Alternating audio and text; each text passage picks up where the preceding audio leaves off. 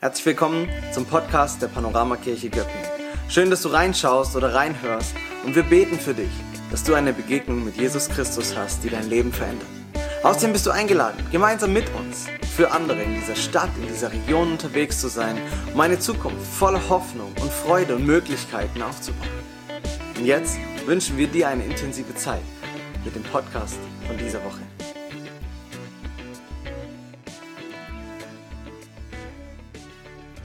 Ja, Jesus kommt wieder, aber wie sieht er eigentlich aus? Also ist er wirklich blond mit lockigen Haaren? Hat er blaue Augen oder braune oder vielleicht sogar grüne? Wie groß ist er? Welche Figur hat er? Ja, Fragen, die eigentlich überhaupt nicht problematisch sind. Es gibt ja gute Bilder von Jesus. Und zwar kann ich euch eins zeigen. Jesus sieht genau so aus. Ja, vielleicht auch so, äh, kann auch sein. Aber so ähnlich auf jeden Fall. Kannst mir ruhig glauben, ich habe viele Jahrzehnte Erfahrung und jedes Jahr an Weihnachten begegne ich diesem Jesus an verschiedenen Orten und der sieht immer ungefähr so aus. Das ist also klar. Aber ich muss auch zugeben, es ist doch ein bisschen komplizierter noch mit Jesus, weil einerseits ist es ja schon lange her, dass er auf dieser Welt war und ja auch so aussah aber er sagt ja auch, er sei heute noch hier. Hat er uns versprochen, ich bin bei euch. Alle Tage. Ja, das macht es aber noch ein bisschen komplizierter bei Jesus, weil wir werden ihm auch in Zukunft noch irgendwann mal begegnen. Entweder wenn wir hier diese irdische Welt hinter uns lassen, weil wir sterben und dann im Himmel werden wir ihn dann sehen. Oder alternativ hat ja Jesus noch eine Alternative, nämlich dass er nämlich hier auf diese Erde wiederkommen wird und dass ihn alle Menschen, die dann noch da sind, dass sie ihn sehen werden. Also wir sehen, es ist nicht unwichtig zu wissen, wie er aussieht. Der Jesus, der war und der ist und der kommen wird. Also wie können wir uns den jetzt vorstellen? Naja, eins ist klar, das Bild vom Wickelkind in der Krippe ist wahrscheinlich die unpassendste Vorstellung von dem, wie Jesus jetzt aussieht. Aber ich hätte einen Vorschlag. Vorschlag, wir fragen einen, der es wissen muss, einen, der ihn nämlich tatsächlich gesehen hat und äh, in verschiedenen Formen, wir werden sehen, und diesen Menschen gibt es. Johannes. Ja, Johannes, okay, er war nicht dabei, als Jesus geboren wurde, das stimmt, aber Johannes kannte seine Mutter. Und die Mutter, Maria, wir können sicher sein, dass sie sich gut erinnert hat, wie die Geburt war. Ne, die meisten Mütter wissen so, können sich gut erinnern, wie die Geburt ihrer Kinder war. Maria, die wusste das auch, war ja auch noch eine besondere Geburt, so im Stall mit Futterkrippe, machst du ja auch nicht jeden Tag. Nachts kommen plötzlich fremde Hirten erscheinen, da äh, hast gerade ein Kind auf die Welt gebracht. Und dann kommen noch diese besonders überraschenden Wochenbettbesucher mit den großen Geschenken, die tauchten auch noch auf. Sowas kannst du ja merken. Maria jedenfalls hat intensiv von dieser Geburt erzählt von Jesus und äh, es wurde sogar aufgeschrieben wahrscheinlich nicht von ihr, die konnte wahrscheinlich nicht schreiben, aber es wurde aufgeschrieben, sogar mehrfach. Es wurde bis heute milliardenfach nacherzählt, die Geburt von Jesus gedruckt. Also man weiß schon irgendwie Bescheid. Und Johannes war ja, wie gesagt, er kannte Maria, er wusste auch von dieser Geburt, er wusste auch irgendwie, wie war das Jesus als Siebenjähriger oder als 14-Jähriger oder so. Und später hat er ihn dann persönlich kennengelernt. Es wurde sein bester Freund. Johannes wusste Bescheid. Er wusste, wie der 30-jährige Jesus aussah. Anfangs als Handwerker. Dann begann er zu lehren. Er hat geheilt, Menschen gesund gemacht. Er hat sogar Menschen freigemacht von bösen Geistern. Johannes war dabei, der wusste, wie der aussieht. Dieser Jesus, der mit den Stolzen gestritten hat und der den, Entwürdi den Entwürdigten wieder Würde gegeben hat. Johannes wusste aber auch, wie der sterbende Jesus aussah. Johannes war der einzige Jünger, der dabei blieb.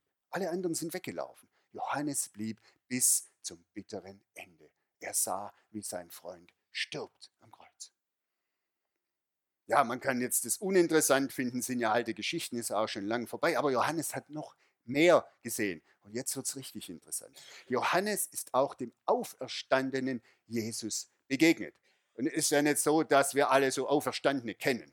Aber Johannes kannte Jesus wieder auferstanden. Er ist ihm begegnet in einer Nacht, als sich die Jünger versteckt hatten in einem kleinen Raum, Türe abgeschlossen, Fenster zu und ganz unerwartet stand dieser auferstandene Jesus mitten im Raum und sagte zu seinen verängstigten Jüngern, Friede sei mit euch. Johannes war dabei. Er hat ihn gesehen. Mich würde es mal interessieren, wie sah der aus? Johannes hat es gesehen, wie Jesus am See Genezareth sitzt an einem Feuer, der auferstandene Jesus und Fische grillt. Ich hätte es gern mal gesehen. Johannes war dabei. Johannes war dabei, als dieser auferstandene Jesus sich verabschiedete, dramatisch, auf einem Berg bei Jerusalem, mit den Worten, ihr sollt meine Zeugen sein. Und nach diesen Worten wurde er aufgehoben in den Himmel, er verschwand in den Wolken und es war klar, er wird wiederkommen. Hey, bei diesen Berichten erhalten wir einen Eindruck davon, dass Jesus eine Bedeutung hat, die über die alte Geschichte hinausgeht. Eine Bedeutung, die größer ist als die persönlichen Erlebnisse von Johannes. Schön und gut. Aber da ist einer wieder auferstanden. Da ist einer in den Himmel aufgefahren, anders als normale Menschen sterben. Und er sagt, ich komme wieder. Und wir spüren, dieser Jesus, es ist nicht uninteressant für uns. Wie ist der? Wie sieht er aus? Wie wird er wiederkommen? Das hat eine Bedeutung. Aber es gibt noch eine weitere Begegnung, die Johannes hatte. Er beschreibt sie im geheimnisvollen Buch der Offenbarung. Und das, was Johannes dort erlebte, das geht noch hinaus über den auferstandenen Jesus. Er begegnete dem himmlischen Jesus, dem Jesus, der Gott ist. Und bevor wir uns die Beschreibung anhören, die Johannes damals aufgeschrieben hat, wollen wir uns bewusst machen, was wir hier lesen. Ich versuche mal ein Beispiel, vielleicht hast du schon mal erlebt, dass du etwas gesehen hast, das so ungewöhnlich war, dass du sagst, ich kann es gar nicht beschreiben. Es kommt ja vor, dass Menschen, kommt selten vor, dass jemand einen klinischen Tod erlebt, wiederbelebt wird und sagt, ich war in einer anderen Welt, im Himmel oder was auch immer das war. Und meistens haben diese Berichte die bedauernde Anmerkung, es ist so anders, ich kann es euch nicht beschreiben, was ich gesehen habe. Ich habe keine Worte. Ich habe mir das so vorgestellt. Vor einigen Jahrzehnten gab es ja noch so richtig indigene Volksstämme, zum Beispiel die im Urwald, Amazonas-Urwald lebten und die noch nie, noch nie mit irgendeinem, mit der modernen Welt irgendwie Kontakt hatten. Also die wirklich noch nie irgendwas Modernes gesehen haben. Und jetzt stell dir mal vor, du nimmst einen Zwölfjährigen aus so einem Volk, versetzt ihn in einen Mediamarkt, sagst ihm, du hast zehn Minuten Zeit, guck dir alles gut an, dann geh zurück, ja, wir versetzen dich wieder zurück und erzähl denen ganz genau, was du da gesehen hast. Wie würde der Junge das beschreiben mit den Worten, die er aus dem Urwald kennt? Wie beschreibt man die glatte weiße Fläche eines Kühlschranks, wenn es noch nie im Leben eine glatte weiße Fläche gegeben hat? Wie vermittelt man Videosequenzen auf einem Flachbildschirm? Oder wie erklärt man das Aussehen eines Kaffee-Vollautomaten, wenn man nur Worte hat für Pflanzen und für Dreck und für Stein und für Wasser? Wasser wäre vielleicht nur ein Ansatz, aber ansonsten. Du kannst nicht erklären. Und wenn wir jetzt diese Worte hören, mit denen Johannes den göttlichen Jesus beschreibt, dann sollten wir nicht auf die materiellen Details achten, sondern vielmehr darauf, wie hat sich Johannes gefühlt bei dieser Begegnung? Welchen Eindruck hat das auf ihn gemacht? Mit welcher Autorität ist ihm Jesus begegnet? Und wir lesen diese Beschreibung von Johannes, lese Offenbarung 1 ab Vers 12.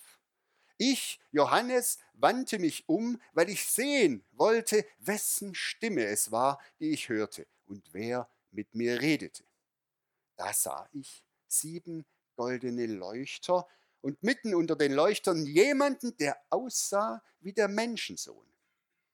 Er war mit einem Gewand begleitet, das ihm bis an die Füße reichte, und trug ein breites goldenes Band um die Brust. Das Haar auf seinem Kopf war weiß wie schneeweiße Wolle. Und seine Augen glichen lodernden Flammen. Seine Füße glänzten wie Golderz, das im Schmelzofen glüht. Und seine Stimme klang wie das Tosen einer mächtigen Brandung. In seiner rechten Hand hielt er sieben Sterne. Und aus seinem Mund kam ein scharfes, beidseitig geschliffenes Schwert.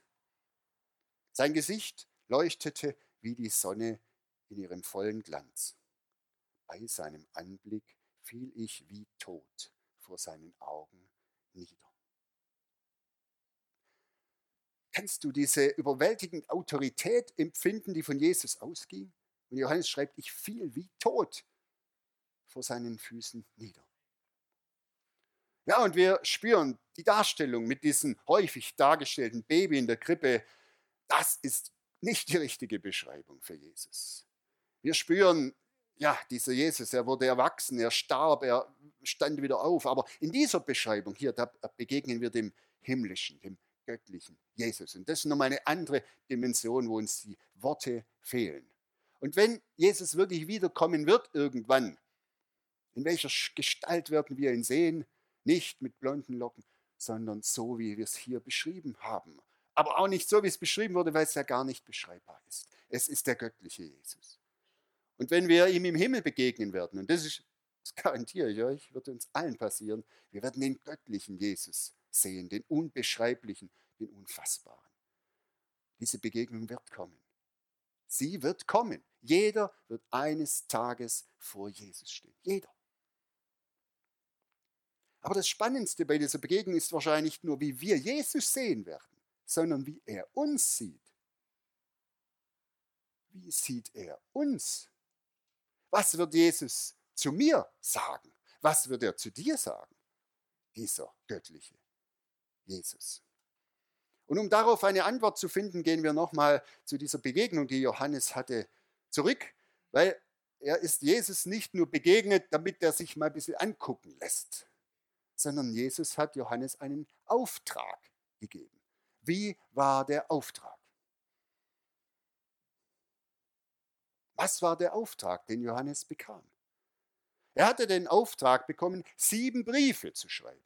Sieben Briefe an sieben Gemeinden, an christliche Gemeinden in sieben Städten, die damals wirklich existierten.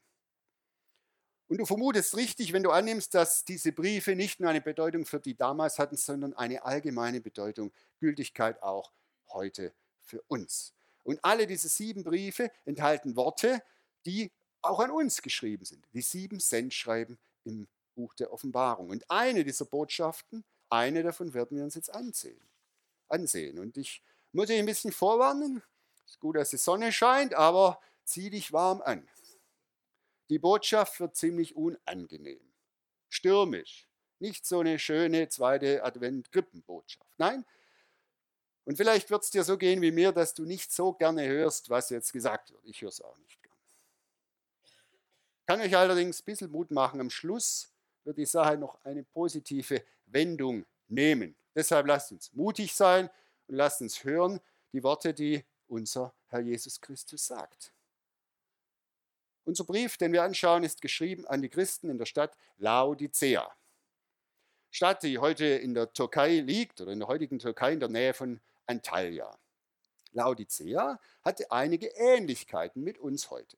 Man schätzt, dass die Stadt, Stadt etwa 50.000 bis 100.000 Einwohner hatte, also ungefähr so wie Göttingen. Und Laodicea war reich. Auch das verbindet uns. Obwohl sich hier von uns äh, wahrscheinlich fast niemand als reich bezeichnen würde, ist es doch eine Tatsache, dass Baden-Württemberg immerhin so im weltweiten Vergleich zu den, bestimmt zu den wohlhabendsten 10 Prozent dieser Erde gehört. Also wir sind da schon vergleichsweise reich. Laodicea war auch reich. Sie hatten drei ertragreiche Produkte in dieser Stadt, so richtige Cash-Cows, Geldbringer. Und ich wird sie deshalb erwähnen, weil sie in den Worten von Jesus eine Rolle spielen werden. Laodicea hatte gute Goldschmiede, die hätten super reines Gold herstellen können und es war ein begehrter Goldschmuck. Da waren sie ein bisschen stolz drauf. Sie hatten berühmte schwarze Wolle. Die Wolle von Laodicea wurde in den Färbereien der Stadt hergestellt, wurde weithin verkauft, war sehr bekannt. Und sie hatten eine hochwertige Augensalbe. hoppla, Augensalbe. Ja, tatsächlich, viele Menschen damals litten an äh, Augenentzündungen, war alles ein bisschen dreckiger, man konnte sich nicht so waschen und im schlimmsten Fall wurden sie durch diese Entzündungen blind. Also brauchst du was Antibakterielles, um so eine Augenentzündung in den Griff zu kriegen. Das gab es in Laodicea. Also wir sehen Medizin, Chemie, Metall, Textilindustrie, alles da. Und sie waren stolz auf diese Dinge in Laodicea, so wie wir Deutschen ja auch so ein bisschen stolz sind, vielleicht auf unsere Autos, die immer noch zu den besten der Welt gehören, vielleicht nicht mehr die ganz besten, aber die zweitbesten auf jeden Fall. Auf unsere Industrie, wir sind ja noch Exportweltmeister. Oder auch stolz auf unser gut organisiertes Land, über das wir zwar ständig meckern und trotzdem wissen wir, es läuft doch vieles noch besser als bei den anderen. Also, die waren stolz, wir sind es auch so ein bisschen. Und in dieser Stadt Laodicea hatte sich auch eine christliche Gemeinde eingerichtet, lebte ein zufriedenes Leben. Das kann man denen ja nicht vorwerfen. Also auch wir Christen leben hier ja gerne ein zufriedenstellendes Leben hier in Göppingen. Können wir ja machen, feiern einen Gottesdienst, stört kein Lobpreis. Wir können auch mit Nikolaus Mütze auf den Weihnachtsmarkt gehen, stört auch keinen. Hm, können wir da gut leben so. Ne? Und jetzt kommt dieser Brief. Dieser Brief, den der himmlische Jesus an Johannes diktiert hat. Und jetzt hören wir uns mal an, was Johannes aufschreibt, was Jesus sagt zu denen in Laodicea oder zu denen auch in Göppingen. Ich lese Offenbarung Kapitel 3 ab Vers 14. Er, der Amen heißt, der treue und wahrhaftige Zeuge, der Ursprung von Gottes Schöpfung, lässt dir sagen, dir in Laodicea, dir in Göppingen. Ich kenne dein Tun und weiß, dass du weder heiß noch kalt bist. Wenn du doch das eine oder andere wärst, aber du bist lau, weder heiß noch kalt. Und darum werde ich dich aus meinem Mund ausspucken. Du sagst, ich bin reich und wohl versorgt, mir fehlt nichts aber du weißt nicht, wie erbärmlich und jämmerlich du dran bist. Arm, nackt und blind. Ich rate dir, Gold von mir zu kaufen. Gold, das im Feuer geläutert ist, damit du reich wirst. Und weiße Kleider, damit du etwas anzuziehen hast und man die Schande deiner Nacktheit nicht sieht. Und Salbe für deine Augen damit du sie einsalben und dann wieder sehen kannst. Alle, die ich lieb habe, weise ich zurecht und erziehe sie. Mach endlich ernst und ändere deine Einstellung. Merkst du nicht, dass ich vor der Tür stehe und anklopfe? Wer mich rufen hört und mir öffnet, zu dem gehe ich hinein. Und wir werden miteinander essen. Ich mit ihm und er mit mir. Okay. Erster Satz, steigt gleich mal ein, sagt uns, mit wem wir es zu tun haben. Sagt der, der Amen heißt. Amen heißt, so ist es. Jesus sagt, ich bin es. Ich bin die Wahrheit. Ich bin der Maßstab. An mir musst du dich messen. Ich bin der Absolute, der Endgültige. Ich bin die himmlische Autorität. Und er erwartet mit diesem Einstieg, dass wir das anerkennen. Das ist die Selbstvorstellung. Mit mir hast du es zu tun. Und dann kommt die Diagnose. Die Diagnose, ich kenne dein Tun und weiß, dass du weder heiß noch kalt bist. Das ist eine Anspielung, die in Laodicea jeder verstanden hat. Wir fänden es ja vielleicht ganz gut, wenn es so ein bisschen lauwarm ist, ja angenehm. Aber Laodicea wusste mal, was gemeint ist, nämlich trotz allem Reichtum in dieser Stadt fehlte denen etwas Wichtiges, was in der Gegend damals extrem wichtig war, nämlich Wasser. Und zwar gutes Wasser, Trinkwasser. Und es war bekannt, die Nachbarstädte, sie hatten kaltes, gutes, klares Trinkwasser. Kaltes Trinkwasser. Und sie hatten heiße Quellen. Die hatten Thermalbäder gebaut. Es war berühmt, da kamen die Leute hin. In Laodicea aber gab es nur eine lauwarme Brühe, die aus dem Boden lief. Eine Brühe, die man weder zum Trinken verwenden konnte, muss eine üble Art von Sauerwasser gewesen sein die man aber auch nicht zum Baden verwenden konnte. Das Wasser war dafür wieder zu kalt. Das Wasser von Laodicea war schlicht und ergreifend zum Kotzen. Es war für nichts zu gebrauchen. Und darauf bezieht sich Jesus, wenn er sagt, du bist weder, du bist lau, du bist weder heiß noch kalt, weder kaltes Trinkwasser noch heißes Badewasser. Darum werde ich dich aus meinem Mund ausspucken. Sie wussten Bescheid. Natürlich hält Jesus keinen Wasservortrag. Es geht ihm um die Herzen und die Taten der Christen damals und entsprechend auch um unsere Herzen und Taten. Na gut, ich sitze hier vor Pädagogen teilweise. Die heutige Pädagogik würde diesen Vorwurf nicht so formulieren, nicht so streng, nicht so negativ, nicht so endgültig. Man würde das Gute suchen. Man würde die kleinen Erfolge feiern, man würde es bemühen, hervorheben und es in lauwarmeren Worten verpacken, diese Kritik. Aber Jesus tritt radikal auf, konsequent. Und eigentlich lieben wir das. Jesus ist radikal, konsequent. Ja, macht er hier. Hören's. Seine Diagnose wird noch umfassender. Er sagt, du sagst, ich bin reich und wohl versorgt, mir fehlt nichts, aber du weißt nicht, wie erbärmlich und jämmerlich du dran bist. Arm, nackt und blind. Und vielleicht fällt euch was auf an diesen drei Worten. Jesus deckte genau das auf, wo sich die Menschen, die Christen in Laodicea stark fühlten. Genau das identifiziert Jesus als ihre entscheidende Schwäche. Und sie waren stolz, in einer reichen Stadt mit dem besten Gold weit und breit zu leben. Und Jesus sagt, ihr seid arm. Und sie waren stolz auf ihre beliebten schwarzen Wollstoffe. Und Jesus sagt, ihr seid, sagt, ihr seid nackt.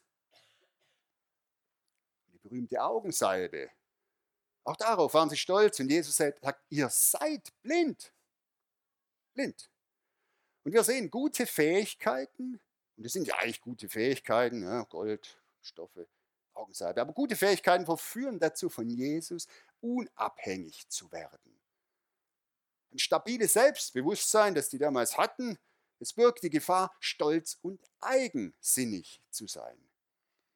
Ja, es ist ja wirklich wünschenswert, begabt zu sein. Ich meine, jeder von uns will begabt sein. Jeder von uns will selbstbewusst sein, oder? Will das jemand nicht? Wir wünschen uns mehr davon zu haben. Aber Jesus weist auf eine Gefahr hin. Er sagt, ihr seid selbstgenügsam. Ihr guckt euer Ding an und sagt, mir geht's gut, ich habe genug, ich bin mir selbst genug. Aber Jesus fällt ein dramatisches Urteil über diese Christen in Laodicea und ich muss sagen, ich fühle mich denen schon irgendwie ähnlich. Und wenn Jesus sagt, ihr seid weder heiß noch kalt, sondern laut, deshalb werde ich euch ausspucken aus meinem Mund, ah, dann trifft mich das irgendwie schon. Und ich frage mich, was bedeutet das für uns, für mich? Ist das das endgültige Urteil? Wie wäre es denn, wenn Jesus heute Nachmittag wiederkommt? Markus dachte, er kommt schon beim Lobpreis, ist jetzt doch nicht passiert.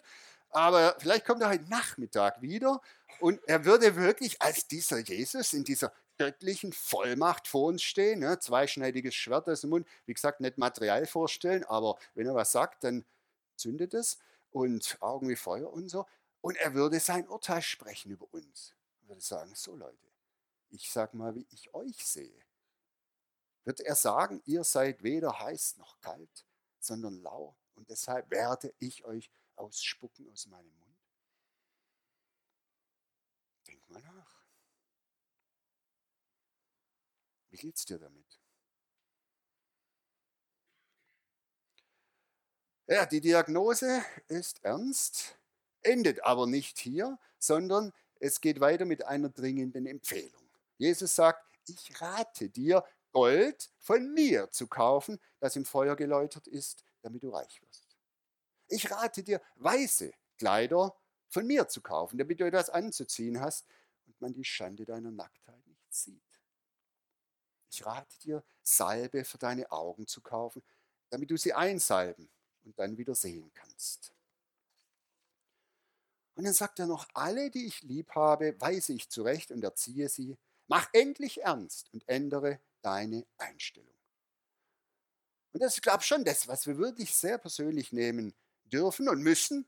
Jesus mahnt, baut euer Leben nicht auf diese Dinge, die euch stolz machen, wo ihr euch selber reich fühlt, stark, überlegen, sondern letztendlich ist es wertlos. Das, auf was wir stolz sind, ist wertlos. Und Jesus sagt, kauft echtes Gold von mir und nicht den Ramsch, den ihr selber produziert.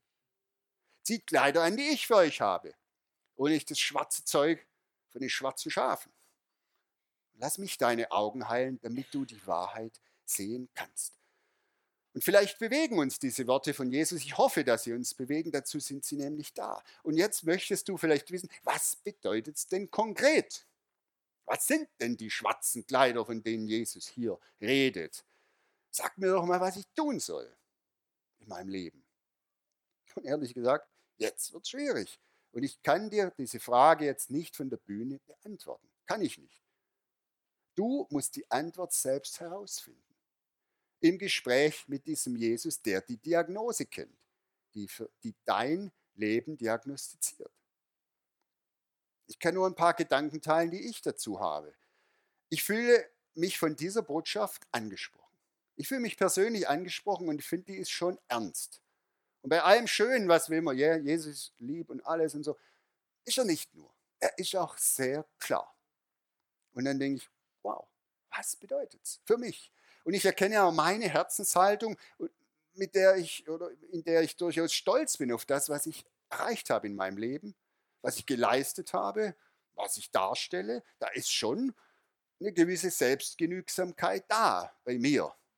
Weniger als so die demütige Einsicht, dass alles, was ich habe, ja letztendlich doch nur Gnade ist. Ich muss mir bewusst sein, alles ist Gnade. Dass ich hier stehen kann, mit diesen Kleidern, in dieser Temperatur, beim so freundlichen Menschen, es ist Gnade. Es könnte ganz anders aussehen. Alle meine Fähigkeiten sind Gnade.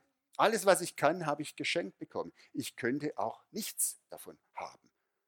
Alles ist von Jesus. Und jeder Tag, der gelingt, gelingt, ist ein Geschenk seiner Liebe. Und jeder Tag, der gelingt, ist ein Tag der Bewahrung, die Gott mir schenkt. Ja, ich erkenne meine Herzenshaltung.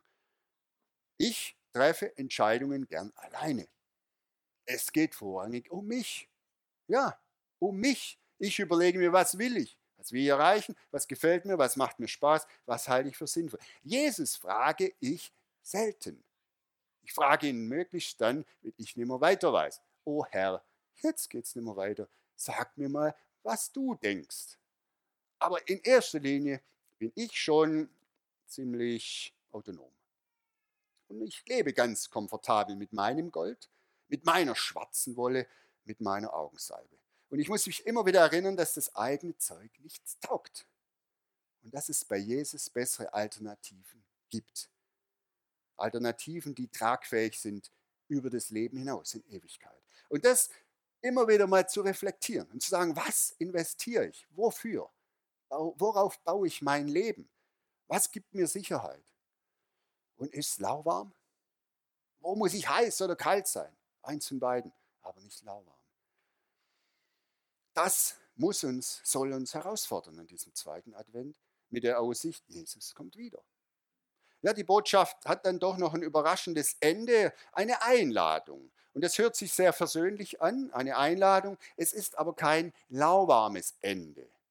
Es ist nochmal ein herausforderndes Entweder-Oder. Wenn Jesus sagt, merkst du nicht, dass ich vor der Tür stehe und anklopfe? Wer mich rufen hört und mir öffnet, zu dem gehe ich hinein und wir werden miteinander essen. Ich mit ihm und er mit ihr. Ja, wir sind noch in der Situation, dass wir selbst entscheiden können. Jesus steht vor unserer Tür, er steht auch vor deiner Tür. Nicht als Baby mit den lockigen Haaren und den blauen Augen. Er steht als der himmlische König vor deiner Tür.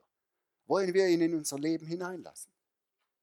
Wollen wir seine Meinung hören, wenn wir mit ihm beim Essen sitzen? Ein Essen kann ja auch anstrengend sein, wenn dir einer die Meinung sagt. Will ich das? Die Meinung des Königs. Und beten wir wirklich ernsthaft, Herr, dein Reich komme und dein Wille geschehe, wie im Himmel, so auch in meinem Leben, in meinem Herzen, in meinem Tun und Sein. Und meinen wir das auch so? Und mit diesen Fragen möchte ich diese Botschaft von Laodicea und diese Botschaft an Laodicea und an Göppingen nochmal wirken lassen. Und damit uns vielleicht nochmal auf andere Art deutlich wird, mit wem wir es zu tun haben, schauen wir uns noch ein kleines Video an. Video von Jesus. Wir wissen, so sieht er nicht aus, aber die Botschaft, mit wem wir es zu tun haben, die kommt rüber. Lasst mal auf euch wirken. Die Bibel sagt, mein König ist der König der Juden. Er ist der König Israels. Er ist der König der Gerechtigkeit. Er ist der König aller Zeitalter. Er ist der König des Himmels. Er ist der König der Herrlichkeit. Er ist der König der Könige und der Herr der Herren. Das ist mein König. Ich frage mich, kennst du ihn? Mein König ist der souveräne König. Es gibt kein Maß, mit dem man seine unendliche Liebe messen könnte. Er ist von ausdauernder Stärke. Er ist völlig aufrichtig und ewig beständig. Er ist unsterblich würdevoll. Er ist überragend mächtig. Er ist parteilos gnädig. Kennst du ihn? Er ist die großartigste Erscheinung, die je den Horizont der Welt durchquert hat. Er ist Gottes Sohn. Er ist der Retter Retter der Sünder. Er ist das Prunkstück der Zivilisation. Er ist einmalig. Er ist ohnegleichen. Er ist der erhabenste Gedanke in der Literatur. Er ist die am höchsten stehende Persönlichkeit in der Philosophie. Er ist der grundlegende Leitsatz wahrer Theologie. Er ist der Einzige, der fähig ist, allumfassend zu retten. Ich frage mich, kennst du ihn? Er gibt den Schwachen Kraft. Er steht den Versuchten und den Geprüften zur Seite. Er hat Mitleid und er rettet. Er stärkt und er stützt. Er schützt und er führt. Er heilt die Kranken. Er reinigt die Aussätzigen. Er vergibt den Sündern. Er kauft die Schuldigen heraus. Er befreit die Gefangenen. Er verteidigt die Schwachen. Er segnet die Jungen. Er dient den Unglücklichen. Er achtet die Alten. Er belohnt die Fleißigen. Er schmückt die Bescheidenen. Ich frage mich, kennst du ihn? Er ist der Schlüssel zur Erkenntnis. Er ist die Quelle der Weisheit. Er ist die Tür zur Erlösung. Er ist der Pfad des Friedens. Er ist der Weg der Gerechtigkeit. Er ist der Hochpass zur Heiligkeit. Er ist das Tor der Herrlichkeit. Kennst du ihn? Sein Leben ist beispiellos. Seine Güte ist grenzenlos. Sein Erbarmen ist ewig. Seine Liebe ändert sich nie. Sein Wort ist genug. Seine Gnade reicht aus. Seine Herrschaft ist gerecht gerecht, sein Joch ist sanft und seine Last ist leicht. Ich wünschte, ich könnte ihn euch beschreiben. Er ist unbeschreiblich, er ist unbegreiflich, er ist unbesiegbar, er ist unwiderstehlich. Man kann ihn nicht überleben und du kannst nicht leben ohne ihn. Die Pharisäer konnten ihn nicht ausstehen, aber sie konnten ihn nicht aufhalten. Pontius Pilatus konnte keinen Fehler an ihm finden. Herodes konnte ihn nicht töten. Der Tod konnte ihn nicht fassen. Und das Grab konnte ihn nicht halten. Das ist mein König.